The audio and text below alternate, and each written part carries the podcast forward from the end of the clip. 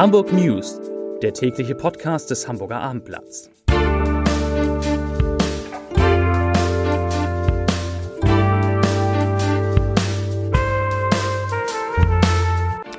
Herzlich willkommen. Mein Name ist Lars Heider und heute geht es fast ausschließlich um Corona in diesem Podcast. Genauer gesagt um den Ärger mit den Impfterminen in Hamburg, um einen sprunghaften Anstieg der Infektionszahlen und um hohe Bußgelder, die fällig werden, wenn man sich nicht an die verschärften Regeln hält. Dazu gleich mehr, zunächst aber wie immer die Top 3, die drei meistgelesenen Themen und Texte auf abendblatt.de. Auf Platz 3, wie der Traum vom Minihaus an der Nordsee wahr werden kann. Auf Platz 2, begehrter, rarer Impfstoff, Ansturm auf die Elbphilharmonie. Und auf Platz 1, sämtliche Impfangebote der Stadt Hamburg sind ausgebucht.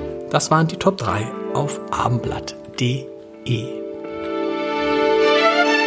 Beim viel gepriesenen Impfangebot der Stadt Hamburg sind keinerlei Termine mehr zu bekommen. Wer auf der Seite hamburg.de slash corona-impfung versucht, online einen Termin zu buchen, erhält bis Ende April die Auskunft, ich zitiere, leider wurde für Ihre Auswahl kein freier Termin gefunden. Zitat Ende. Hamburgs Gesundheitssenatorin Melanie Leonhardt hatte noch am Freitag ausdrücklich auf dieses Angebot verwiesen. Ihre Behörde wirbt damit in ihrem Drei-Schritte-Weg zu einer Impfung. Es heißt im Internet nach wie vor, ich zitiere noch einmal, wer die Auffrischungsimpfung nach Ablauf von sechs Monaten seit der Grundimmunisierung benötigt, aber nicht in einer Arztpraxis erhalten kann, kann auf die zusätzlichen Angebote der Stadt Hamburg zurückgreifen. Die städtischen Impfangebote, zum Beispiel in Krankenhäusern sowie im Zentrum für Impfmedizin des Instituts für Hygiene und Umwelt, werden erheblich ausgeweitet. Um Wartezeiten zu vermeiden, wird empfohlen, grundsätzlich einen Termin online zu buchen. Zitat Ende. Doch auch wenn man an dieser Stelle im Internet alle Wochentage als Präferenz anklickt und im maximal verfügbaren Zeitfenster von 7 bis 9 Uhr sucht, gibt es dort keine freien Termine aktuell. Bis Ende April probierte das Hamburg, Hamburger Abendblatt es durch für Mai und Juni stichprobenartig. Es ist nichts frei und es ist zu hoffen, dass sich das in den nächsten Tagen ändert, wenn die Kapazitäten hochgefahren werden. Und das ist nicht die einzige Enttäuschung in Sachen Impfen. Leserinnen und Leser des Hamburger Abendblatts berichten, dass sie bei Impfaktionen abgewiesen worden seien, weil ihre zweite Impfung noch nicht lange genug zurückliege. Barbara Grundmann etwa schrieb uns, ich zitiere, ich hatte mich zum offenen Impftermin in der Handelskammer Hamburg begeben, da bei meinem Arzt kein Termin vor Ende Januar möglich ist. Nach einer halben Stunde Anfahrtszeit im öffentlichen Verkehrsmitteln bin ich um 13 Uhr zu der noch relativ kleinen Warteschlange draußen vor dem Gebäude gestoßen. Beim Einlass erschien eine Helferin, die die Impfunterlagen checkte und ältere Personen vor mir, bei denen der zweite Impftermin nicht exakt sechs Monate zurücklag, abgewiesen hat. Auch ich, 71 Jahre, gehörte zu diesem Personenkreis. Es fehlten bei mir zwei Wochen, anderen fehlte eine Woche. Angeblich hätten die Ärzte diese Maßnahmen gerade kurzfristig entschieden. Ich finde dieses Verhalten unzulässig und empörend. Zitat Ende.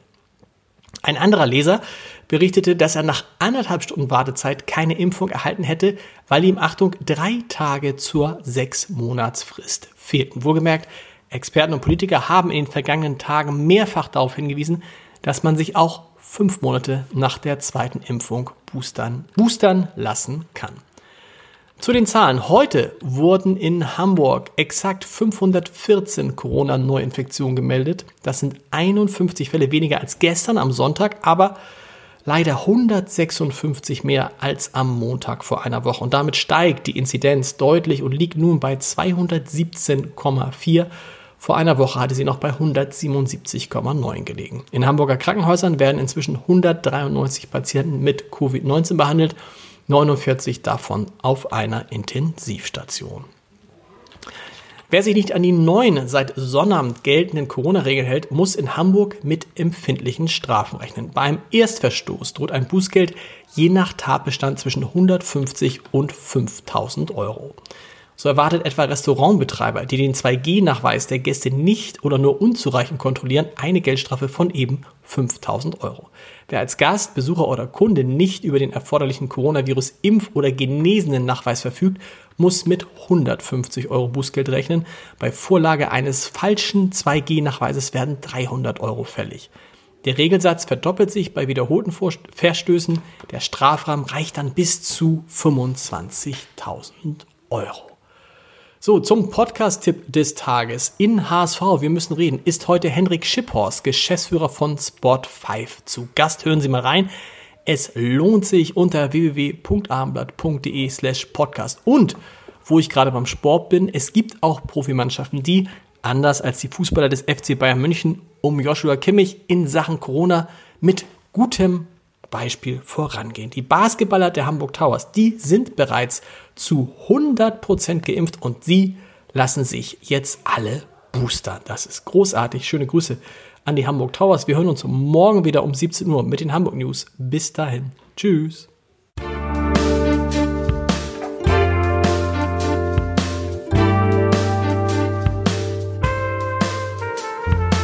Weitere Podcasts vom Hamburger Abendblatt finden Sie auf abendblatt.de slash podcast.